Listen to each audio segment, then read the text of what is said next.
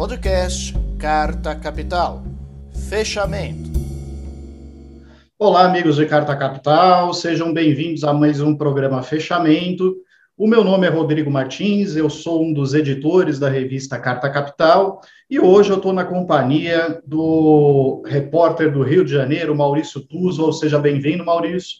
Obrigado, Rodrigo. Boa noite aos colegas, boa noite a quem nos acompanha. Estou é, também na companhia da Ana Flávia Gussen, direto de São Paulo, mas com o coração em algum ponto obscuro do Brasil, onde Atlético Mineiro e Bahia estão disputando uma partida muito tensa. O Atlético em busca do título do brasileiro e o Bahia em busca da salvação do rebaixamento. É isso, Ana? Exatamente, o Galo está jogando, primeiro tempo 0 a 0 e estamos acompanhando aí, vamos ver se a gente leva esse título aí 50 anos depois. Boa noite, pessoal. Então, já sabemos que temos uma correspondente aqui para nos informar o resultado do jogo de tempos em tempos. E também estamos com uma debutante em nossa bancada, a repórter Fabiola Mendonça, direto de Recife. É, seja muito bem-vinda, Fabiola. Boa noite, boa noite, Rodrigo, boa noite, Ana Flávia, boa noite, Maurício, boa noite a quem está nos assistindo. É um prazer estar aqui fazendo parte desse time. Prazer é nosso. É, Fabiola, você é a sua primeira participação em nossas lives, né? mas você já está há um certo tempo escrevendo para a Carta Capital, para edição impressa. É, fique absolutamente à vontade. Não se preocupe se gaguejar qualquer coisa, porque o nosso público ele é bastante compreensivo. É, e vamos iniciar hoje com o tema do dia, vamos dizer assim, que foi o anúncio do PIB negativo de é, 0,1%. Somado a, uma, a um recuo que já houve no trimestre anterior, isso coloca o Brasil num quadro de recessão técnica. E o curioso é que há um certo tempo o ministro Paulo Guedes tem repetido que a economia do Brasil está bombando. É, ela está, na época da, da pandemia, ele dizia que teria uma, uma recuperação em V. É, eu vi cair, mas eu ainda não vi subir. Maurício, você, você sentiu alguma melhora na economia? Ou eu acho que o, eu acho que o Paulo Guedes está tá falando da economia das Ilhas Virgens Britânicas, onde ele faz investimentos, ou eu estou enganado? Ah, Rodrigo, é bem possível, né? O alto escalão do governo Bolsonaro cada vez mais habita seu próprio mundo, né? É, a gente vai mostrar daqui a pouco aí o, o ministro Rogério Marinho falando sobre os panelinhas aqui do, do, do Leblon, no Rio de Janeiro, que ganhariam 4 mil reais por mês, né? Mas a realidade do Brasil, Rodrigo, é a seguinte: retração, como você falou, de 0,1% no PIB, é, é a segunda retração seguida, que coloca tecnicamente né, a recessão, quer dizer, uma recessão técnica, né? E é curioso de apontar algumas coisas. A primeira, essa história da, da recuperação em V, né? O ministro Paulo Guedes, ele cada vez mais se aproxima do fiasco, né, como ministro mesmo, né? Porque ele, enfim, a gente falava nessa escola de Chicago, né? Ah, voltou a escola de Chicago. Eu, quando estudei na faculdade, a escola de Chicago já era algo superado, né? Era meio Margaret Thatcher, Ronald Reagan, Pinochet, né? Mas aqui no Brasil o retrocesso foi tanto que a escola de Chicago voltou, né? Na, na figura aí do, do, do Paulo Guedes, ele previu essa, essa recuperação em V eu dei isso na faculdade lá, mas confesso que faltei essa aula do V, recuperação em W e tal, enfim. Mas é, o fato é que a gente compara o Brasil de hoje e vê que a maior série histórica medida, a maior índice da série histórica medida pelo IBGE, né, é, foi um aumento de 3,4%. Mais, quer dizer, foi, foi uma taxa 3,4% maior do que apresentada agora. Né? Isso aconteceu em 2014, né? não por um acaso, né, no final do governo é, da Dilma ainda, né? E o que eu queria apontar também, Rodrigo, né, nessa história é o seguinte, os setores, né, que mais deixaram desejar, né? O nosso agro, pop, tech e tudo mais, né, com retração de 8%, né? É, vale ressaltar, a Flávia pode até falar sobre isso depois, que ela fez uma matéria excelente na edição da semana passada, sobre como a agropecuária brasileira está contra a parede, né? depois da COP26, enfim, a questão do desmatamento da Amazônia, quer dizer, esse, esse recuo do, do PIB do agro já mostra realmente um país à deriva em, em vários setores. Né? E aí, enfim, a gente se pergunta, né? E aí, entre a safra, da, falou que a soja, é, o ministro falou que a soja foi, foi a, uma, a grande vilã. Mas não falam que a soja produz o tempo todo? Enfim, tem que explicar muita coisa, né, o povo brasileiro. Né? Inclusive a recuperação em V, que a gente não entendeu direito, Rodrigo. Pois é, Maurício. E, e eu, eu, inclusive, é, é, gostaria de fazer uma pergunta para você exatamente sobre esse setor que é da agropecuária, que puxou a queda do PIB brasileiro, foi nesse setor específico uma queda de 8%. É, e, e, é curioso porque assim o agronegócio está vivendo um momento muito tenso é, atualmente de pressão de outros países, né, sobretudo da União Europeia, dos Estados Unidos e da China, por conta de questões ambientais. Você que acompanhou a COP e um pouco desse debate que está acontecendo no mundo, explica para a gente qual é o risco que o Brasil está correndo por conta da, da, irresponsabilidade do governo, da inação do governo em relação ao desmatamento da Amazônia é, e, e, de um modo geral, né, com o descaso com o meio ambiente. Rodrigo, assim, explicando de uma maneira simples o que aconteceu em Glasgow, na COP. Né? Teve esse acordo inédito histórico aí entre China e Estados Unidos, né? entre o Xi Jinping e, o Joe Biden. É, muito do que foi colocado são palavras um pouco ao vento ainda, mas eu percebo o seguinte, pelo que eu pude conversar com algumas pessoas que estavam lá na Escócia, o que aconteceu é mais ou menos o seguinte entre os diplomatas, é, os chineses e os americanos. É, a gente não vai poder implementar quase nada do que, do que uh, elencamos aqui como, como promessas e metas. Mas o que a gente pode agora fazer de fato? Aí falaram, cara, vamos pensar uma coisa bem assim, que a gente possa atuar. O que, que é? Bolsonaro, Amazônia. Quer dizer, esse acordo vai ter o primeiro passo concreto e único por enquanto, vai ser de começar a evitar produtos agropecuários que tenham a ver com o desmatamento. Isso vale para o mundo todo, segundo colocaram os chineses e americanos, mas evidentemente a gente sabe que o Brasil, com a sua agropecuária irresponsável, né? Vamos dizer assim, né? É, o agro não bota comida na mesa do brasileiro como diz que bota. É, a expansão da pecuária, principal fator de desmatamento da Amazônia, né? Depois vem a soja, aquela coisa trágica que a gente já conhece. Enfim, é, o agro tá, vai passar por um momento difícil, talvez até o final do governo Bolsonaro, pelo menos, Rodrigo. Rodrigo, posso só comentar um negocinho rapidinho? Opa, à vontade.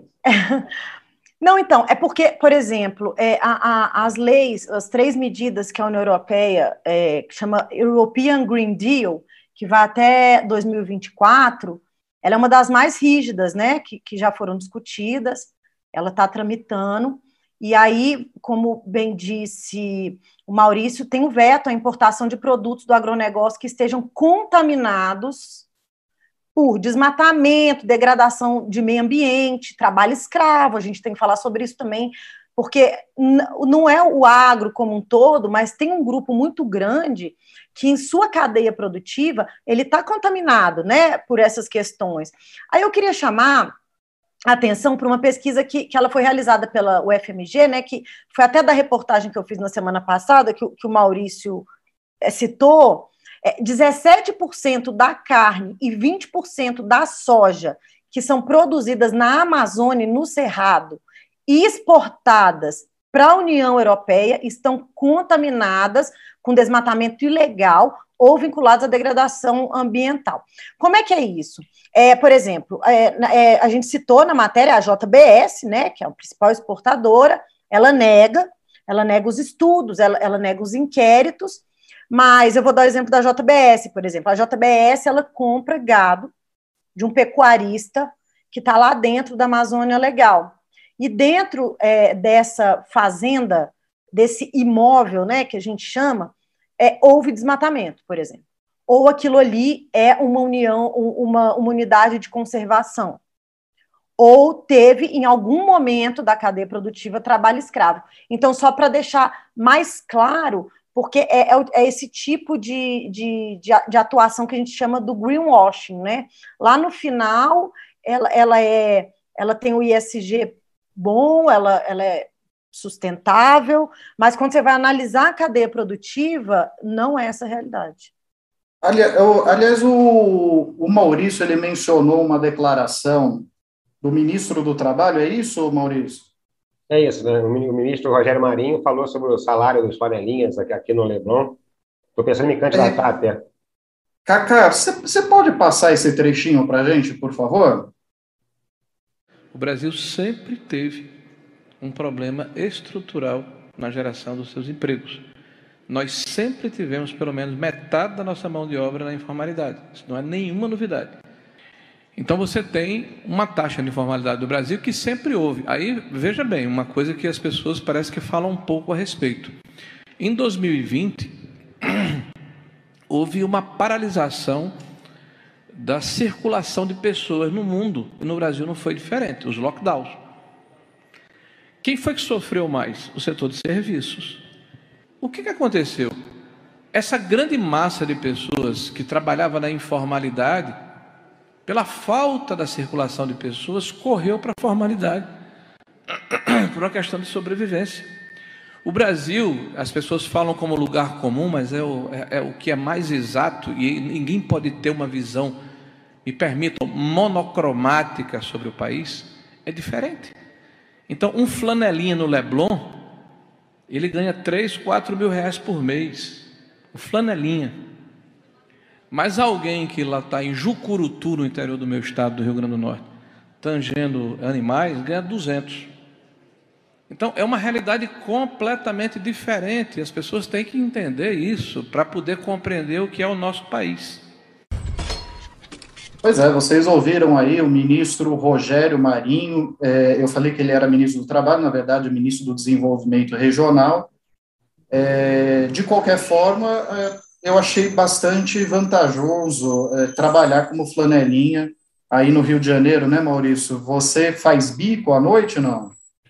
Pois é, Rodrigo, eu estou pensando, viu? Já, o Leblon nem é tão longe aqui de casa, dá para, de repente, tentar fazer um extra, né? Essa história me lembrou um personagem do grande Chico Anísio, né? Um, um dos personagens, um mendigo chamado Vira Solto, que era mendigo na zona sul do Rio e que tinha um padrão de vida, assim, era muito engraçado. Os mais velhos vão se lembrar dessa aí do grande Chico. Aliás, é, Fabiola, aí no Recife os flanelinhas ganham tão bem assim, não? Acho pouco provável, viu? que a gente vê os flanelinhas é, passando fome, pedindo nos sinais.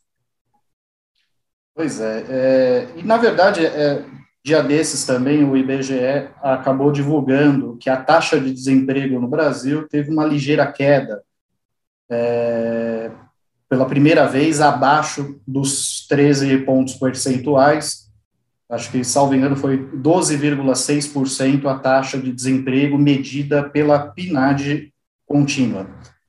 E só que tem um detalhe muito interessante dessa pesquisa, que é justamente o achatamento do salário médio, quer dizer, do rendimento real do trabalhador, que está em torno de R$ 2.580, né, e que houve uma queda em relação ao início da pandemia da ordem de 11%.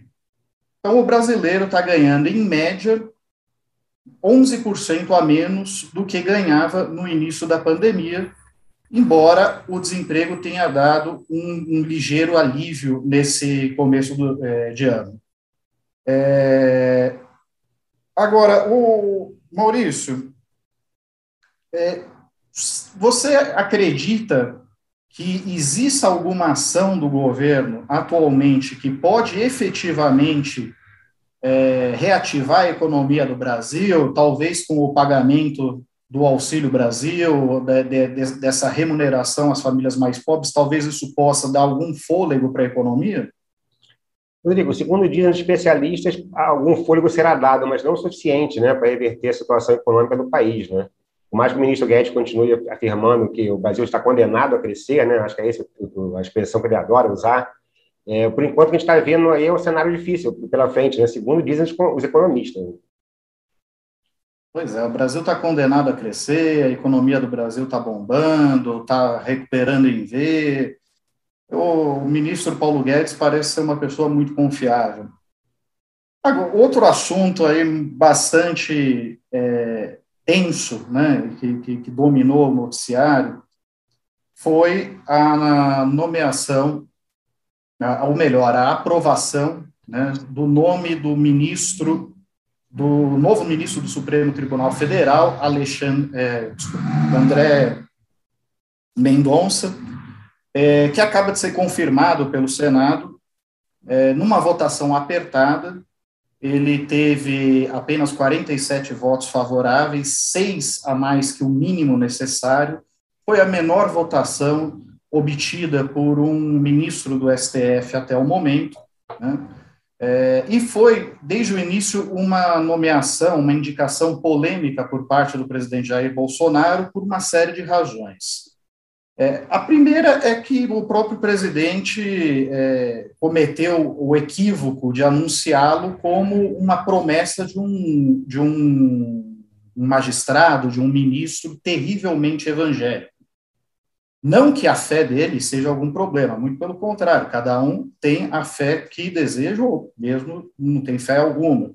A questão é misturar a fé com funções de Estado, misturar fé com política, né? E misturar fé com justiça. É uma coisa, é uma combinação que parece um tanto perigosa em um Estado laico. A segunda é pela própria experiência do André. Ele já foi é, ministro da Justiça, e nesse período ele perseguiu adversários do governo, perseguiu críticos do governo com base na Lei de Segurança Nacional, um entulho da ditadura, que até por conta dessa perseguição que ele, que ele empreendeu, acabou sendo derrubada pelos é, deputados e senadores algum tempo depois, né? E como advogado-geral da União, ele se notabilizou é, pela, é, por, por, uma manifestação contrária à criminalização da homofobia, é, por pedir o retorno das atividades das igrejas, é, mesmo no auge da pandemia, naquele momento em que o Brasil estava registrando o maior número de mortes, né, e também por questionar é, a autonomia dos prefeitos e governadores para é, propor medidas de distanciamento, de proteção sanitária e por aí vai. Então, esse é o histórico do ministro que o Senado acabou de aprovar. Mas o curioso, Maurício, e eu volto para você porque você acompanhou esse, esse tema mais, mais de perto. O curioso, Maurício, é que até pouco tempo atrás, muita gente dava essa, essa é, nomeação como descartada, né? dava o nome do, do André Mendonça como uma, uma figura fora do baralho, porque havia uma resistência muito forte por parte dos senadores ao nome dele, não por conta de tudo que eu falei, mas pelo fato dele, além de tudo, ter um perfil lavajatista, punitivista, né? de, que, que enxerga a política de um modo muito peculiar, não? É, exatamente, né, Rodrigo? Dizem, né, agora que o que acabou retardando a aprovação foi o próprio abandono, né, ao qual o André Mendonça foi submetido pelo governo, né? A gente pôde falar disso numa matéria algum tempo atrás, quando ele fez dois meses aguardando a sabatina, se completaram quatro no total, né, foi uma espera é muito grande, e, na verdade, o que, o que me chama a atenção nessa história toda, Rodrigo, é um, um clima meio de vendetta que ficou, de vingança depois é, dessa nomeação, né? Eu queria observar, você citou né, a Sabatina, o André Mendonça na Sabatina, ele fez questão, até se antecipando às perguntas dos senadores, de se colocar como uma pessoa não tão ultraconservadora, de, falou do Estado laico e tudo mais, né? E, assim, no segundo seguinte da nomeação, na porta, ainda lá na, na primeira coletiva, ele, ele, soltou essa frase que um, um um passo para o homem, um grande passo para os evangélicos, né? Eu acho que, como você falou muito bem, Rodrigo, é, toda religião deve ser respeitada, toda religião deve ser respeitada, mas o Estado é laico. E aí fica essa preocupação, né? A gente vê que é o segundo ministro já que o, que o presidente Bolsonaro coloca no Supremo. A gente for fazer uma análise aí, inclusive a gente vai se debruçar sobre isso aí mais para frente, sobre o que tem feito o ministro Cássio, né, né, Nunes Marques, é muito pouco. O que tem feito é bem, bem jogando com atraso. A expectativa que tem, infelizmente, é que o André Mendonça é, talvez contribua para isso, né? E, e, o começo foi ruim, digamos assim, né? Ele sair da, da, da, da sabatina e falar essa dos evangélicos, com todo respeito, foi tipo uma provocação, né? Ele já havia agradecido, né? O, o senador Davi Alcolumbre, né? Que todo mundo sabe que sentou em cima da sabatina o quanto pôde, e ali ele já começou, né? Após ter sido é, aprovado, agradecendo o Davi Alcolumbre, já deu para ver que assim que foi aprovado, ele mudou, deu um clique no, no André Mendonça. Isso é um pouco perigoso. Pois é, é eu vou inclusive pedir para o Kaká mostrar é, alguns momentos do André Mendonça na sabatina e logo após ser confirmado, porque é muito curioso isso. É, é, assim, eu, eu acabei de narrar para vocês esse histórico dele né, de alguém que sempre fez as vontades do governo, que usou o Ministério da Justiça para perseguir adversários políticos, críticos do governo. Para vocês terem uma ideia, foi por determinação dele que a Polícia Federal chegou a investigar um, um sociólogo que fixou um, um outdoor em Palmas, é, falando que o Bolsonaro não valia um pequi roído. Era isso que eu ia lembrar, ministro, esse caso é muito... O ministro da Justiça da República Federativa do Brasil determinou que a Polícia Federal investigasse um, um cidadão comum que, fi, que afixou um, um, outdoor dizendo que o presidente não valia um pequi ruído. Olha só a, o delírio, né, o grau de insanidade. E tem todo esse histórico né, de como advogado-geral da União ter é, trabalhado a favor do discurso negacionista do presidente e em pautas extremamente conservadoras. Aí ele chega na, na sabatina e parece uma outra pessoa. Ele encanta um discurso de defesa do Estado democrático de direito, do, a importância do Estado laico, a importância da separação dos poderes, que ele tem muita clareza da diferença entre um ministro de governo e um ministro do STF. E eu vou pedir para o Cacá mostrar alguns momentos dessa sabatina. Cacá, passa o primeiro trecho, por favor. Considerando discussões havidas em função de minha condição religiosa, faz-se importante ressaltar a minha defesa do Estado laico. A Igreja Presbiteriana, a qual pertenço, uma das diversas igrejas evangélicas de nosso país, nasceu no contexto da reforma protestante tendo como uma de suas marcas justamente a defesa da separação entre igreja e Estado. A laicidade é a neutralidade, a não perseguição e a não concessão de privilégios por parte do Estado em relação a um credo específico ou a um grupo determinado de pessoas em função de sua condição religiosa significa garantir a liberdade religiosa de todos os cidadãos. Pois é. Vocês viram aí a declaração do ministro, né? Uma, uma declaração muito ponderada, muito correta. Agora eu vou pedir para o Cacá mostrar para vocês um trechinho dele na coletiva de imprensa, logo depois que ele teve a sua nomeação confirmada. A primeira reação foi dar glórias a Deus por essa vitória. É um passo para um homem, mas na história dos evangélicos do Brasil é um salto. Um passo para o homem, um salto para os evangélicos. Bom, por que um grande passo para os evangélicos? Porque essa é uma vitória de cunho religioso. Se ele próprio disse que é um defensor do Estado laico. Essa é a grande questão que eu acho que a gente tem que, tem que ter clareza de perspectiva. Existe uma diferença muito clara entre quem atua na política e tem a sua fé, né, e quem atua na justiça e tem a sua fé, para uma pessoa que usa a religião como justificativa para fazer política ou para fazer o que chama de justiça. Você não acha que há essa distinção muito clara, é, Ana? Não, sim, com certeza. Eu queria até fazer um comentário, né? Que se o André Mendonça fosse o cara da sabatina, ele não estaria sendo sabatinado como indicado do, do Jair Bolsonaro, né? E porque assim, é, claramente é, foi montado um discurso, né, para facilitar a aprovação, andar logo com aquilo. A gente ainda vai ver como é que ele vai se portar. O Cássio Nunes, a gente. É, é, é, ele, em dois momentos, ele não atuou favorável ao governo, mas no resto, ele foi, inclusive, voto vencido, né? Inclusive as questões envolvendo o ex-presidente Lula. Mas eu queria fazer um outro comentário, é, pelo o que alguns, algumas lideranças evangélicas falaram, né, depois que ele foi aprovado, né, que aquela declaração dele sobre o casamento gay, é, respondendo o senador Contarato, teria sido uma pegadinha. Ele, ele fala assim: eu tenho a minha concepção de fé específica, agora, como magistrado da Suprema Corte, eu tenho que me pautar pela Constituição. Eu defenderei o direito constitucional do casamento civil das pessoas do mesmo sexo.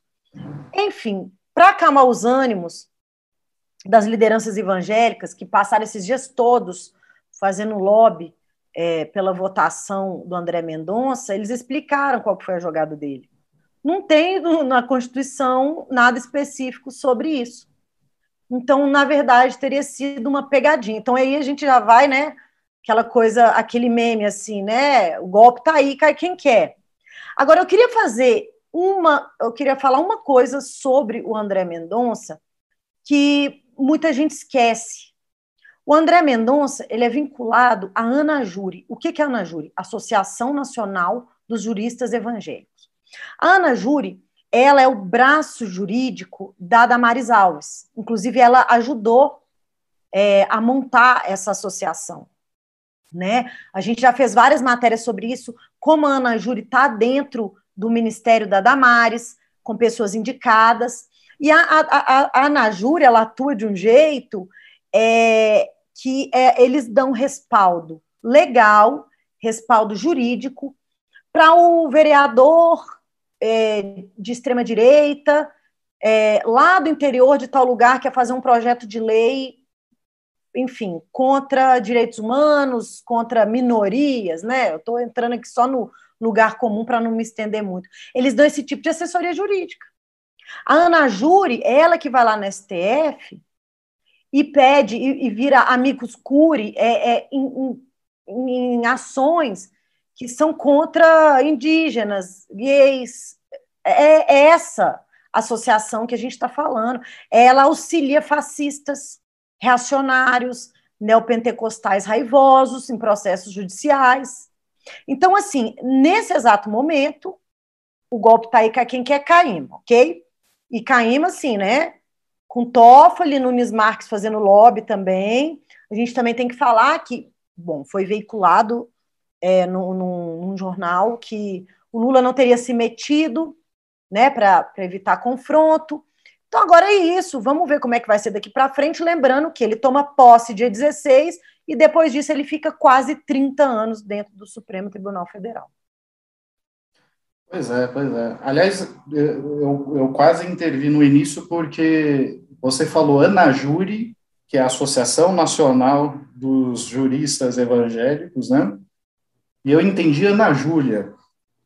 Eu estou realmente Imagina aqui com... eu que passei minha vida sendo zoada como ou Ana Júlia, por causa daquela música, né? Não é Ana Flávia, é Ana Júlia. O Ana Flávia.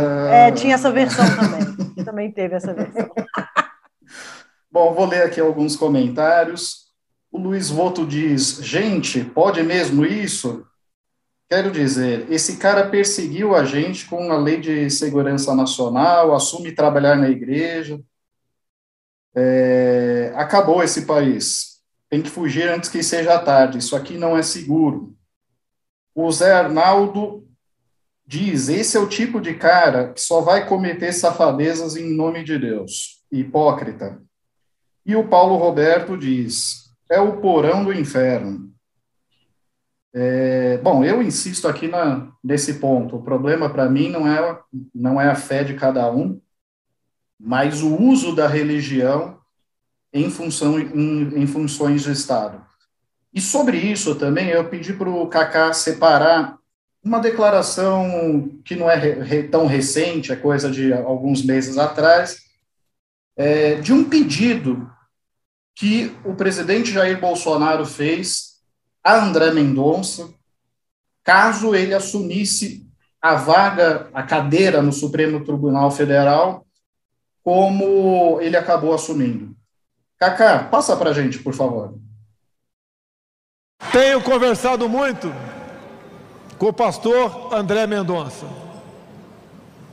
porque a vida dele também vai mudar. As suas responsabilidades serão majoradas. Decisões difíceis ele tomará também. Mas fiz um pedido para ele, ou melhor, uma missão eu dei para ele. E ele se comprometeu que irá cumpri-la. Toda a primeira sessão da semana, no Supremo Tribunal Federal, ele pedirá palavra e iniciarão os trabalhos após uma oração. Pois é, o ministro do Supremo Tribunal Federal vai puxar uma é, oração antes das sessões do, do STF. Eu suponho que será uma oração ecumênica, mencionando todas as religiões, todas as fés, afinal de contas, vivemos num Estado laico, pelo menos é, é o que está na Constituição, né? Agora, Fabiola, você acha que toda essa demora para é, o Senado apreciar o nome do André Mendonça acabou favorecendo?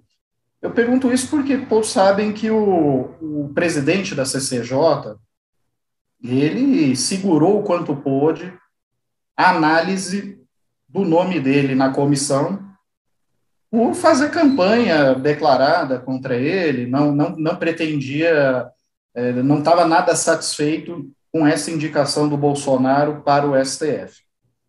É, por outro lado, há quem diga que essa, essa demora excessiva acabou, na verdade, favorecendo uma articulação maior, inclusive dos setores evangélicos, pelo nome dele. Você acredita nisso ou não? Exatamente, Rodrigo. É, esse tempo, né, esses quatro meses que, que se falou muito, né, que foi muito criticado, porque é, isso não é comum né, é, na votação, na, na sabatina de um, de um candidato, né, de um nome indicado, é, mas isso ajudou, terminou favorecendo, porque ele pôde fazer uma articulação, ele visitou senador por senador, ele modelou o discurso, ele tentou agradar os, os senadores né, na sabatina ao dizer que é contra a delação premiada, que isso daí não, não é prova. Né? É, foi também é, importante para ele, porque deu tempo dos evangélicos fazer toda aquela pressão, então terminou sendo favorável para ele. E a gente não pode esquecer também que aí esse salto, né, que ele diz que dá, ele disse foi um passo, né, para um homem, um salto para os evangélicos, porque de fato é um projeto de poder que os evangélicos têm. Isso não é de agora, né? O, os evangélicos, na verdade, eles estão em rede, né? eles têm é, federações, né? federação, confederação, associações, é, em nível nacional, se articulando nos estados, né? e criando uma rede política também para eleger os seus nomes, os seus candidatos, são vereadores, são deputados estaduais, federais, e conseguiu, inclusive, emplacar, né? a gente sabe como, né? porque a eleição de 2018 foi atípica, mais um presidente evangélico e agora o segundo ministro né, do STF evangélico. Então, é um projeto de poder, né, e é preciso realmente a gente ter um pouco de cuidado, né, porque o que, o que pode acontecer se os evangélicos, né, de fato, ocuparem todos esses espaços de poder? Pois é. é... Agora, Ana Flávia, aproveitando que você está de olhos ligados no jogo, quanto está o placar? Gente, está 3 a 2 Eu estou muito emocionada, tá? Desculpa. o Galo acabou de fazer um e falta 10 minutos. Até, tem até comentário aqui na live, pessoal. Ana, tá empatado. Aí eu respondi assim: não tá mais, não, gente. Tá 3 a 2 pro Galo. Vamos é. ver como é que Então, cê, não é melhor você comentar a sua matéria rapidinho antes que você saia pulando por aí e esqueça da live? Pode é, ser? Então, e minha matéria, minha matéria é de Minas também, né? Aqui, botando bem na então, é, eu fiz uma reportagem para a edição impressa dessa semana sobre o regime de recuperação fiscal que o governador de Minas Gerais, Romeu Zema, é, apresentou é, na Assembleia Legislativa de Minas, né? O que, que é o regime de recuperação fiscal? Vou falar é, rapidamente. É quando o Estado está totalmente quebrado, ele tem que atender alguns critérios né, financeiros, é, é, batendo é, receita, e despesa. E quando você adere a esse regime, você fica nove anos sem aumentar salário de servidores, sem promover concurso público, você congela os investimentos em educação e saúde e você tem que privatizar o patrimônio público. O mais interessante desse projeto de lei, desse regime de recuperação fiscal, é que o Estado ele passa a ser gerenciado ou tutelado por um conselho de supervisão de regime, que é composto por três pessoas, um indicado pelo presidente da República, a outra pelo ministro da Economia, Paulo Guedes, e uma terceira pessoa indicada pelo próprio governador. Então, é, essas três pessoas, nos próximos anos, formariam esse conselho é, que tutelaria o Estado, tendo acesso às senhas do, do, do, do caixa do governo, enfim, tendo mais acesso às contas públicas do que o próprio Tribunal de Contas do Estado. Né? É, no país inteiro, desde que esse regime foi criado pelo Michel Temer em 2017, só o estado do Rio de Janeiro aderiu. É, Goiás agora está numa situação semelhante. Goiás optou é, por ir negociar, né, no Ministério da Fazenda, da Economia, aliás, é, uma forma de, de algum acordo é, para minimizar o, o, pagamento dos encargos da dívida, enfim. Fato é que o Zema não arredou o pé, e a gente conta essa história, como que ele está pressionando a Assembleia Legislativa, né, os deputados, para conseguir aprovar é, esse regime. Fato é que, se passar, para o Zema está ótimo, porque ele vai poder privatizar a Codemig. A Codemig, é, ela administra a maior é, fonte de nióbio do mundo, né? Assim, né? E a gente sabe que não é a primeira investida dele em cima da Codemig. Então, além disso, a partir do ano que. Aí no ano que vem, que é o ano eleitoral, é o único ano que não tem se que pagar quase nada para a União, né? Depois você vai pagando é, um nove avos, dois nove avos, enfim, durante os nove anos seguintes. Então, não é um bom negócio, parece ser uma ideia muito boa para um partido novo que nasceu velho, né? Que trabalha em cima de destruição de Estado, é, trabalha pelo Estado mínimo é, e, e, pela, por poucos ali, né, que, que formam os arredores ali é, do governo Zema. A gente ouviu o governo também, né? Eles questionaram tudo, falaram que vai poder ter concurso, enfim. Mas o projeto de lei ele chega na Assembleia sem dados de quanto o governo está devendo, então ele quer que os deputados aprovem um cheque em branco. Pois é, né? quer dizer, ele quer, quer que a, é, o, o, Estado é, faça adesão a esse regime de recuperação fiscal do governo federal, que tem regras absolutamente draconianas, e sem apresentar as contas do Estado para que os deputados possam avaliar se faz sentido ou não isso. Né? Até o TCE, Mas, todo mundo já pediu, já foi via judicial, eu também, como imprensa, perguntei, eles alegam que é estratégico e pode prejudicar o Estado. Pois é. Bom, eu vou deixar você acompanhar os minutos finais, então, da, da, da partida do, do Galo. É, aliás, é curioso, né? Bem, bem no dia de hoje, o Sérgio, que é cruzeirense, não está participando da live. E a Ana Flávia, que é torcedora do Atlético Mineiro, está aqui trabalhando. É justo isso, Maurício? É, né? Talvez uma vingança pequena aí, né? Já que o Cruzeiro flertou com a Série C esse ano, infelizmente, né? E o Atlético, a verdade seja dita, está há poucos minutos de uma conquista histórica, né? Tem, a Ana tem que comemorar mesmo. E toda a tô indo para BH comemorar, você acha? Amanhã tô lá, amanhã à noite eu chego em Belo Horizonte, nem para fazer uma. ir lá na Praça 7, ir lá para a porta da sede, ver como é que tá. A propósito, a capa da revista Carta Capital dessa semana fala sobre essa possibilidade é, de uma chapa Lula-Alckmin. Né? É, houve várias sinalizações ao, é, nas últimas semanas é, de que isso interessa ao presidente Lula. Ele próprio, ao ser perguntado sobre isso, diz que pretende formar uma chapa para ganhar as eleições. É, e o Alckmin tem feito também gestos, acenos é, para interlocutores de de que a ideia o agrada. Né? O que, é, quem não parece muito agrada, é, quem não parece muito satisfeito com isso, é, é, a própria, assim, um setor muito grande da militância do PT é, e também de partidos de esquerda que são aliados históricos do, do, do, do, PT e que estão estranhando essa aproximação com o Alckmin. O Alckmin, ele foi governador de São Paulo, né? Ele, ele, na verdade, ele era vice do Mário Covas, né? Então ele pegou um trecho do mandato do Mário Covas e depois se reelegeu, é, se elegeu e se reelegeu. Né? Então ele tem aí é, dois mandatos e meio como governador de São Paulo.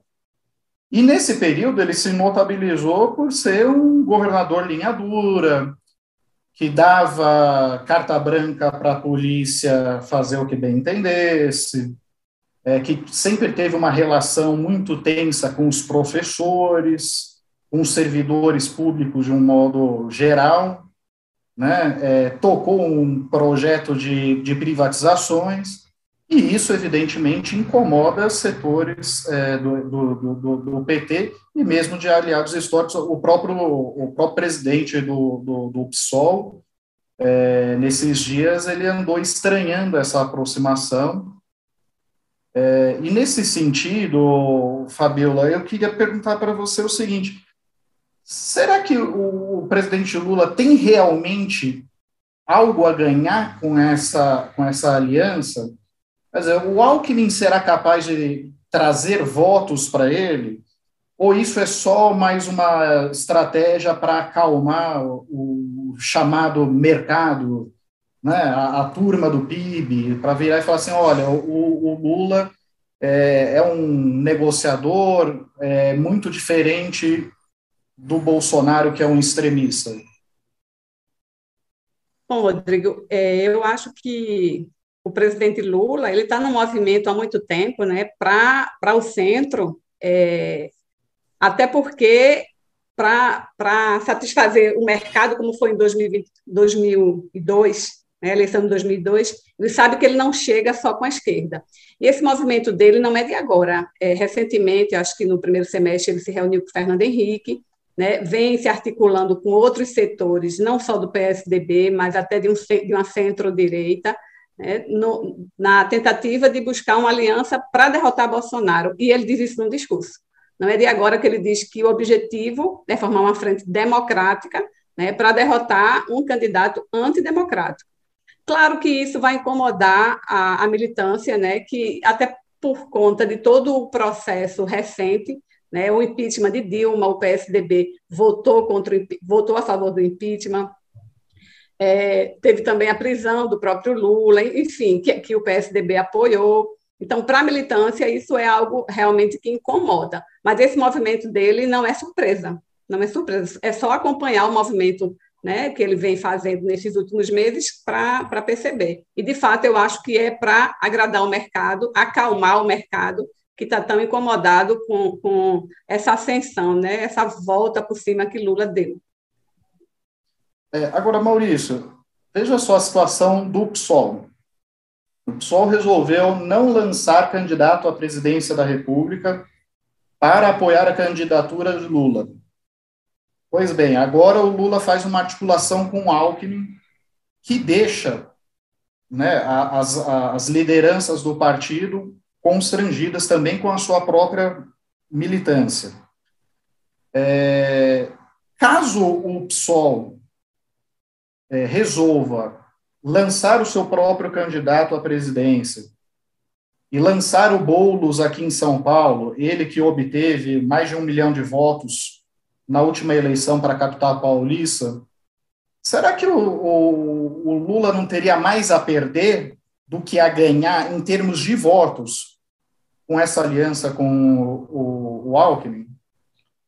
Pois é, Rodrigo. Você citou que o Alckmin foi, apareceu né, na política como, como vice, né? Ele veio do interior de São Paulo, apareceu como vice na, na, no governo do, do Mário Covas.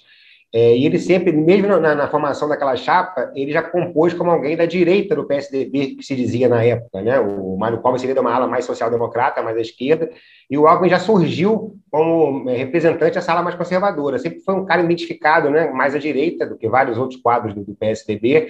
É, foi governador, foi candidato a presidente, ele, inclusive, contra o próprio Lula, né, é, teve aquele feito de ter menos votos no segundo turno do que no primeiro. É, protagonizou também, que na minha humilde opinião, talvez seja o episódio mais engraçado dos debates desde a redemocratização, que foi aquele que ele apareceu com o boné da Petrobras e o casaco lá com várias estatais, para dizer que não era contra. É, mas, enfim, mas todo mundo muda, né, Rodrigo? A política é dinâmica, né? E hoje em dia eu acho que essa eleição de São Paulo aí, tanto no que diz respeito ao, ao, ao PSOL, ao Boulos, é, ao próprio Alckmin, ela está no é um nó que tem sido destravado para resolver até a própria questão da chapa do Lula. A gente não sabe se o Lula está fazendo apenas um aceno nesse momento é, conter o surgimento do Moro e, e, mostrar que ele pode ir ao centro, né, como fez em 2002, a Fabíola falou muito bem, né? É, eu lembro que muita gente torceu o nariz para o José de Alencar como vice, acabou que foi, foi um bom vice né, no, no governo do Lula, o, o José de Alencar. É, mas o fato é que, é, a, a, partir de agora, uma coisa muito interessante também, Rodrigo, é a questão da. A, a, a gente fala muito em terceira via nessa eleição, né? mas o que é a terceira via que a grande mídia está tentando viabilizar agora? Na verdade, é um candidato de direita é, para poder barrar o Lula. Mas o centro existe no Brasil? Não muito. Ele pode existir, o centro político? Sim. Eu vejo algumas pessoas trabalhando para isso.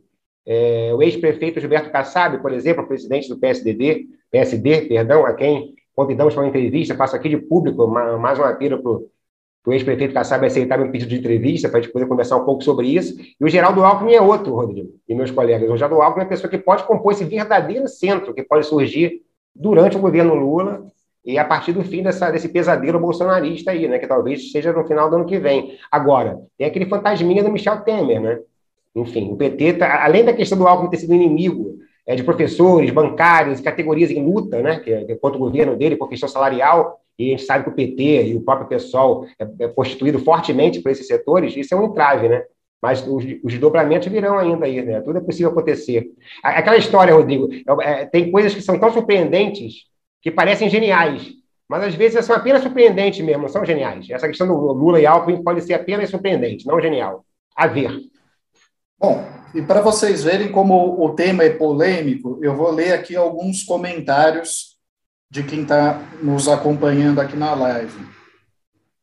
É, o senador diz: não faria campanha para o picolé de chuchu, apelido do Alckmin, né? Nem se ele fosse vice do Marques ou do Lenin. Chalimar da Silva. Satisfeita não estou, mas se este for o preço para tirar esses fascistas do poder, terei que tomar muito antiácido. Muito ruim essa aliança. Olha, haja antiácido, né? O Edson acrescenta: o PT, olha, é curiosa essa observação. O PT disputou três eleições com chapa só de esquerda e perdeu as três. O PT disputou quatro eleições em aliança com os liberais e ganhou as quatro. Decidamos, queremos ganhar ou perder? É, o Carlos Almeida também indaga. Quem ganha? O Lula ganha voto se aceitar o Alckmin de vice? Não vejo o eleitor conservador de São Paulo votando no Lula só por causa disso. É, Cafep, e a Luísa Trajano não seria melhor? Eu acho que esse seria o nome perfeito. Só não sei se ela topa.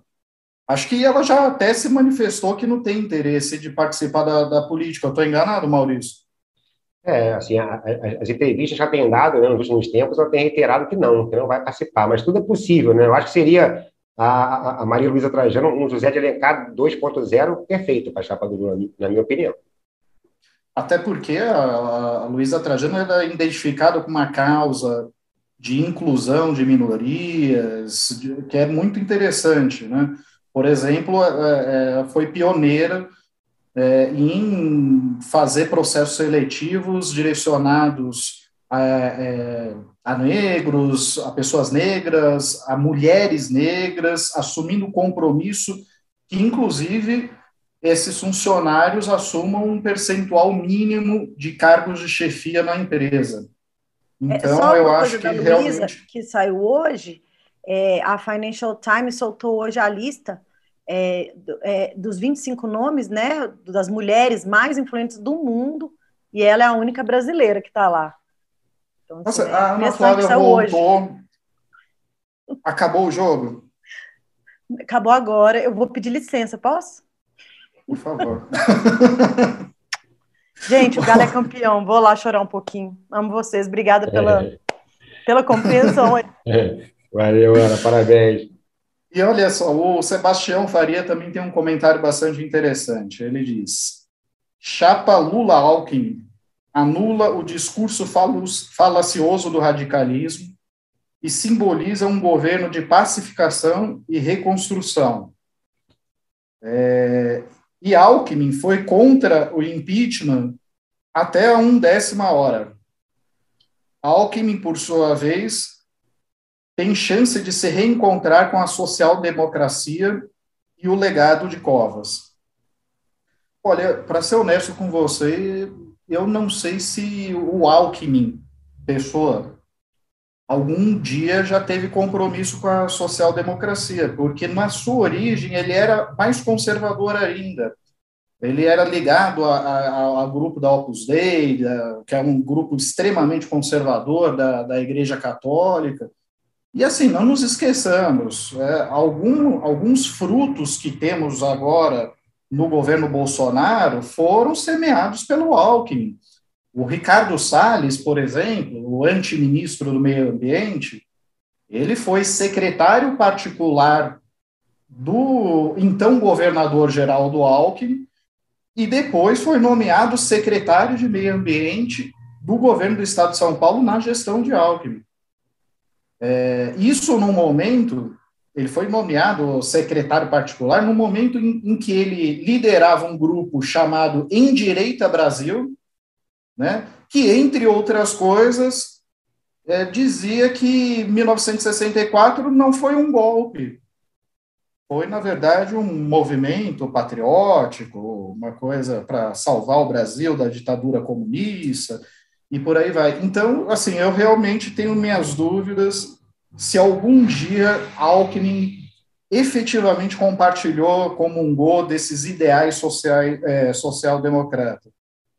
É, e como esse tema é polêmico e continua rendendo bastante comentários, eu vou sugerir aqui para o Cacá abrir uma, uma enquete para a gente revelar no final do programa o resultado, é, com a seguinte pergunta: é, a aliança Lula-Alckmin trará mais prejuízos é, ou benefícios para o ex-presidente, para a campanha petista, né?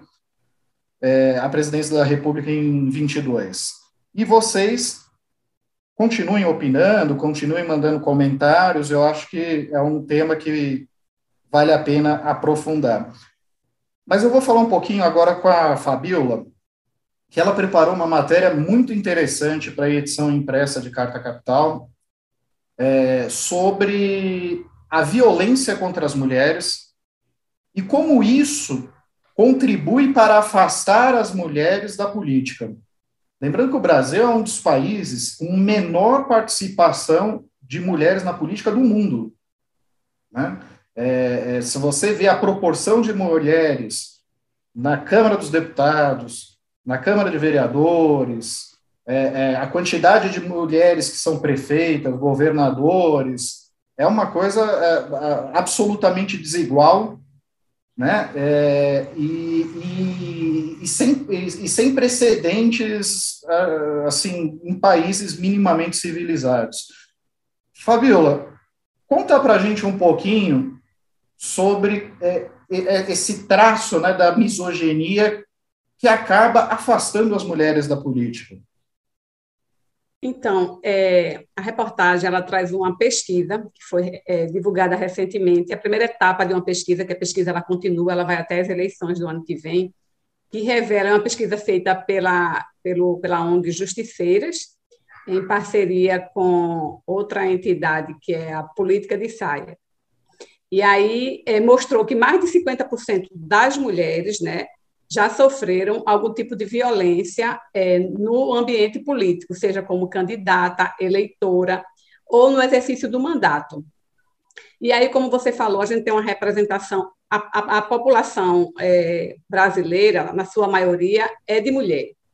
Assim como o eleitorado, mais de 52% do, eleitor, do eleitorado é feminino, e a gente tem uma representatividade insignificante. Para você ter uma ideia, é, no, na Câmara, com 513 deputados, apenas 77 deputadas. No Senado, 14 mulheres é, para 81 homens. Então, assim, é, temos hoje uma única governadora das 27 unidades da federação, da federação, só uma governadora que é do Rio Grande do Norte, a Fátima Bezerra.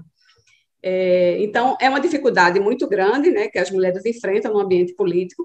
A gente tem vários relatos e, e alguns né, que tomaram uma dimensão grande de mulheres que foram é, sofreram algum tipo de violência na política, como a deputada por São Paulo, a Isa Pena, né, que foi é, ano está fazendo um ano agora, foi em dezembro do ano passado, que ela foi assediada por outro deputado, né, que chegou a ser afastado é, do mandato por, por seis meses, foi, foi expulso do partido.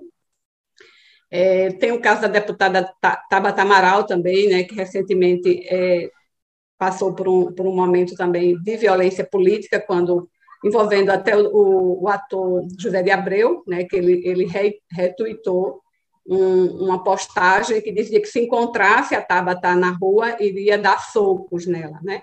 E mais recentemente, na, na CPI do Senado, a senadora é, Simone Tebet, que foi chamada de descontrolada. Né? Então, assim, são vários relatos, então eu trago esses detalhes na matéria, trago alguns dados, né? conversei com o pessoal que organizou a pesquisa, então é bem interessante, eu convido vocês lá a conferir na edição impressa da revista.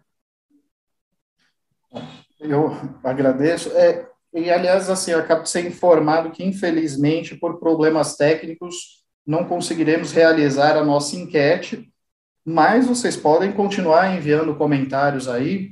Afinal de contas, essa aliança com Alckmin mais favorece ou prejudica Lula?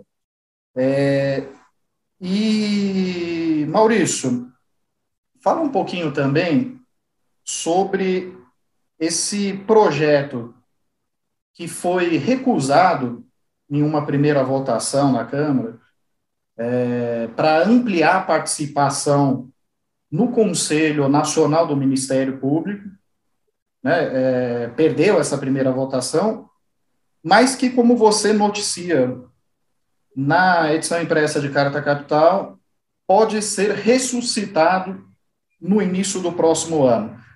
Como assim um projeto pode ser ressuscitado. E qual é a importância desse projeto? Rodrigo, é, eu conversei com o presidente da Câmara brevemente, né, o presidente Arthur Lira, e ele me confirmou que a ideia é, começando o ano, na primeira ou segunda semana, já colocar em pauta é, novamente a PEC, né, a proposta de emenda à Constituição, que muda a composição do Conselho Nacional do Ministério Público e aumenta a participação é, do Congresso né, na, nesse conselho, né, que controla as atividades dos procuradores e promotores, e o que mais incomodou uma parte da sociedade, ele é, é, faz com que o, o chefe, o corregedor, não seja mais indicado exclusivamente pelos integrantes do Ministério Público, né? ou seja, na prática, aumenta o controle externo sobre o Ministério Público. Mas o que aconteceu? É, essa proposta original da PEC, ela havia sido elaborada pelo deputado Paulo Teixeira, do PT de São Paulo, né, e depois, é, na verdade, ela foi substituída né, pelo, pelo relator do, do, na, na, comissão, que foi o deputado Paulo Magalhães, é, e ele, no, no, final das contas, foi o substitutivo apresentado pelo Magalhães, que foi a votação, e, como você falou, foi derrotado, é, se não me falha a memória, no dia 20 de outubro. Mas o regimento interno, da, no caso como esse, o regimento interno da Câmara permite ao presidente é, retomar a votação é, retomando o texto original da PEC. É isso que o Arthur Lira falou que vai fazer, ele pretende colocar, portanto, em votação o texto original é, do Paulo Teixeira, que é, inclusive, melhor, é, mais avançado um pouco do que o, o texto do, do, Paulo Magalhães. E nessa matéria, né, eu convido a todos os nossos qualificadíssimos leitores a acompanhar, eu procuro ver, ah, enfim, a necessidade de reabrir essa discussão porque essa questão do conselho foi muito sequestrada pela grande mídia, e que colocou, ah, não, mas vai aumentar o controle dos deputados sobre o Ministério Público, como é que eles vão ser investigados depois? E não é bem assim, entendeu? Essa matéria traz um pouco de explicação sobre isso. É, na verdade, o Arthur Lira ter sido, é, sendo o grande defensor dessa proposta. E isso não ajuda muito, né, Rodrigo? Porque o mesmo Arthur Lira da, da, da, do orçamento secreto, o mesmo Arthur Lira que sentou em cima dos impeachments, quer dizer, temos que ampliar essa discussão, e aí, é, não vou me estender muito, mas eu trago um estudo que foi realizado pelo Centro de Estudos de Segurança e Cidadania da Universidade Cândido Mendes, né, o SESEC, é, sob coordenação da Julita Lenduber, é, brilhante socióloga, que mostra que o perfil do Ministério Público é um perfil de homem branco, conservador, e que tem como prioridades, é, isso foi uma pesquisa feita com os próprios promotores e procuradores, tá? e que tem como prioridade o combate à corrupção. E quando, na verdade, se a gente pegar a nossa Constituição de 88, Rodrigo, a gente vai ver que a primeira atribuição dada pela Constituição ao Ministério Público Federal é defender os direitos coletivos e difusos da população, ou seja, defender os pobres. O Ministério faz isso? não faz. Quer dizer, a matéria mostra um pouco isso e fala sobre a necessidade de ter um controle, sim, para poder democratizar o, o Ministério Público, mas não talvez da forma como o Arthur Lira deseja. Pois é, eu gostaria só de acrescentar que esse debate ele só acabou fermentando nos últimos anos devido à inação do CNMP em punir procuradores que cometem ilegalidades absurdas. Né? Veja o caso, por exemplo, do Dallagnol. Né? O, presidente Lula apresentou uma, uma queixa contra ele no Conselho Nacional do Ministério Público, é, inclusive por conta daquele episódio grotesco do, do, PowerPoint com aquelas acusações mirabolantes, coletiva de imprensa e por aí vai. É, o CNMP empurrou com a barriga até dar o prazo de prescrição e arquivou. Como, como este caso do Dallagnol, aconteceu vários outros casos com o próprio Dallagnol e com outros procuradores da, da Lava Jato que cometeram ilegalidades. Teve caso, teve caso de, de, de procurador que chegou a declarar que índio não gosta de trabalhar. E o, o SNP, o CNMP não fazia nada. Só recentemente, vejam só que curioso, quando este tema foi pautado na Câmara dos Deputados, você viu alguma movimentação por parte do CNMP de punir algumas ilegalidades. Então, por exemplo, o caso de um procurador da Lava Jato que financiou um outdoor a ser fix, que foi fixado em, em Curitiba, dando boas-vindas aos turistas, a quem visitasse a cidade, porque ali era a terra da República de Curitiba, né, dos procuradores da Lava Jato, e lá estavam todos eles enfileirados, né, posando para foto tal, e ali era a, a, terra onde a lei se cumpria. Né? Além de... É, é, é, é eu, eu, eu, queria, eu queria entender essa mania do autoelogio. Vamos, refletir um, um, um, um pouquinho. Qual é o valor que tem um elogio de si mesmo? O que, que você acha, Fabiola? Bom, Rodrigo, eu acho que isso daí é um caso para um especialista, um psicólogo, um psicanalista analisar. Não me sinto à vontade para falar, não. Não tenho segurança para falar sobre um tema tão, tão importante, mas que é, de, de fato, de um especialista. Tá certo. Maurício, se você, hipoteticamente, tivesse acabado de lançar um livro agora, para usar um exemplo do professor Clóvis de Barro Filho, você acabou de lançar um livro agora, você está muito satisfeito com o resultado do seu livro, então você acha que você realmente fez um bom trabalho. A, a sua mãe também gostou muito e te elogiou. O, o porteiro do seu prédio viu a capa e achou que a foto está bonita. Mas uma pessoa absolutamente desconhecida, de um outro estado, leu o livro lá na e mandou uma carta para você elogiosa. Na sua avaliação, qual desses elogios tem mais peso? É, o elogio caseiro é sempre uma coisa que a gente tem que desconfiar, né? A história do santo de casa, né, Rodrigo? E no caso de uns e outros aí que estão falando que pode ser a solução para o país, se precisarem eu volto, né? deve ser realmente elogio interno, né? Talvez do menorzinho lá. Aliás, muito boa lembrança. muito boa lembrança, porque o presidente Michel Temer, nesse momento de de crise, de confusão institucional, ele diz que se a população brasileira o chamar, ele está disposto a voltar a se candidatar em 2022. É, Fabiola, você acha que a turma aí de Recife chamaria o Temer, não? Aí é um caso também para um psicanalista, porque haja vaidade, viu? Depois de tudo que passou, com a popularidade, ele saiu do governo, ainda achar né, que ele pode ser uma pessoa importante, ele pode ser né, chamado, convocado para esse papel. Eu acho pouco difícil. Eu acho que aqui em Recife ele não tem voto, não. Pois é, pois é. Mas, mas você sabe que, às vezes, o Temer ele deixa umas frases soltas que realmente são proféticas. Uma frase dele que não me sai da cabeça foi quando ele estava saindo do governo, terminando o mandato dele, ele disse: Vocês ainda vão ter saudade de mim. Depois de Bolsonaro, você sentiu saudade do Temer, ou Maurício? Cara, não deu para sentir saudade do Temer, não, sabe? É. Tenho saudade do Brasil voltar a andar para frente, independente de quem esteja né, na frente do país, mas alguém que, enfim, né, que possa recolocar o Brasil nos trilhos, né? A gente sempre se lembra que, além do, do golpe, né, que foi um golpe, né, contra a Dilma, foi no governo Temer que rolou o teto de gastos e tudo começou a amarrar o país, né, para estar onde nós estamos agora, né? Ainda por cima quando surgiu essa terrível pandemia, né, que ninguém esperava, né, nem podia prever. Pois é, pois é. Aliás, a, Karine pergunta: quem é que vai querer uma praga dessa? Bom, é, eu vou pedir aqui para o Cacá passar um vídeo que foi gravado pela Ana Paula Souza, editora de cultura de Carta Capital.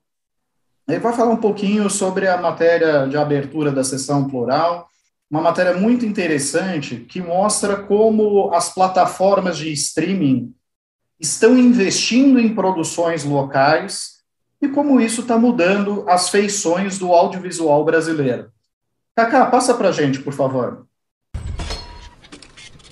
Bom, depois de dois, três anos com a produção de cinema no Brasil quase paralisada, primeiro por causa da crise na Agência Nacional de Cinema, depois por causa da pandemia que impedia a volta aos sets, nesse momento tem um monte de gente filmando no Brasil. Tanta gente que está até faltando mão de obra. Técnico de som, por exemplo, é uma coisa que não tem.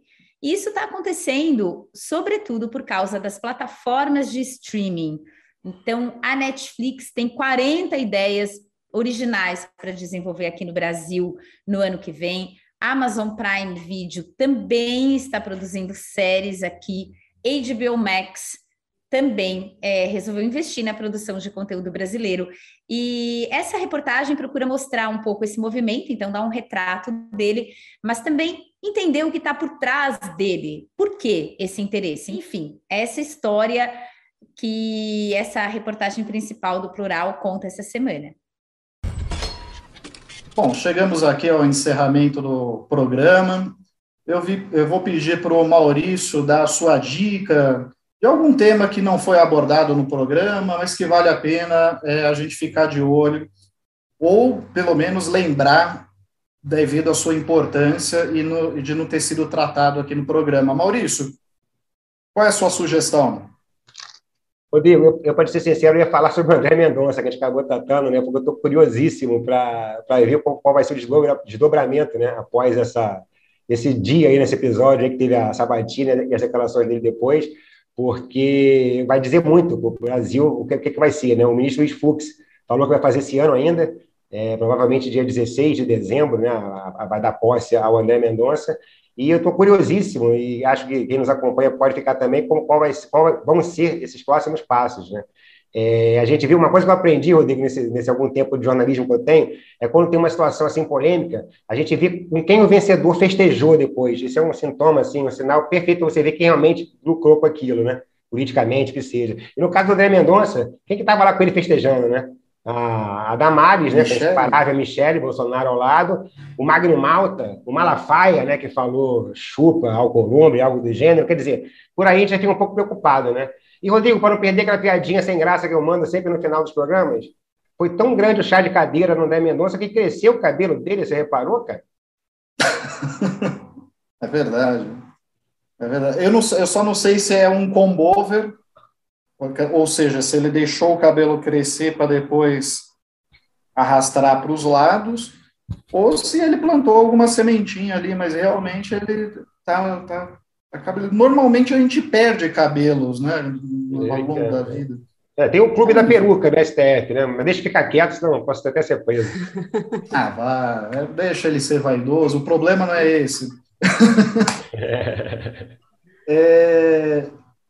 E a sua dica, Fabiola? Rodrigo, eu acho que a gente tem que ficar de olho aí no avanço dessa nova variante né, da, do coronavírus, a Ômicron. É, cinco casos já confirmados né, aqui no Brasil, então, é, alguns, algumas prefe... muitas prefeituras né, já estão cancelando o Réveillon, né, tem o Carnaval pela frente também, é preciso ficar de olho nisso, é, porque, a, embora assim, é, o, o Réveillon está sendo cancelado pelo poder público, né? Muitas prefeituras estão cancelando, mas a, a iniciativa privada não está cancelando, né? As festas estão liberadas, continuam liberadas. Vamos ver aí se se tem novos decretos, nova legislação para poder conter um pouco, né? Essa aglomeração e, e evitar o avanço dessa nova variante. Pois é, lembrando que assim o, o, Brasil mais uma vez se notabilizou por uma certa inação em relação a essa nova variante. Né?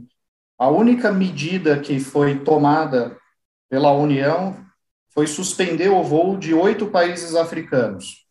Mas o curioso é que não suspendeu os voos de todos os outros países europeus onde já uhum. tinha casos confirmados da doença. Né? Então, já, já percebe ali uma coisa bastante esquisita.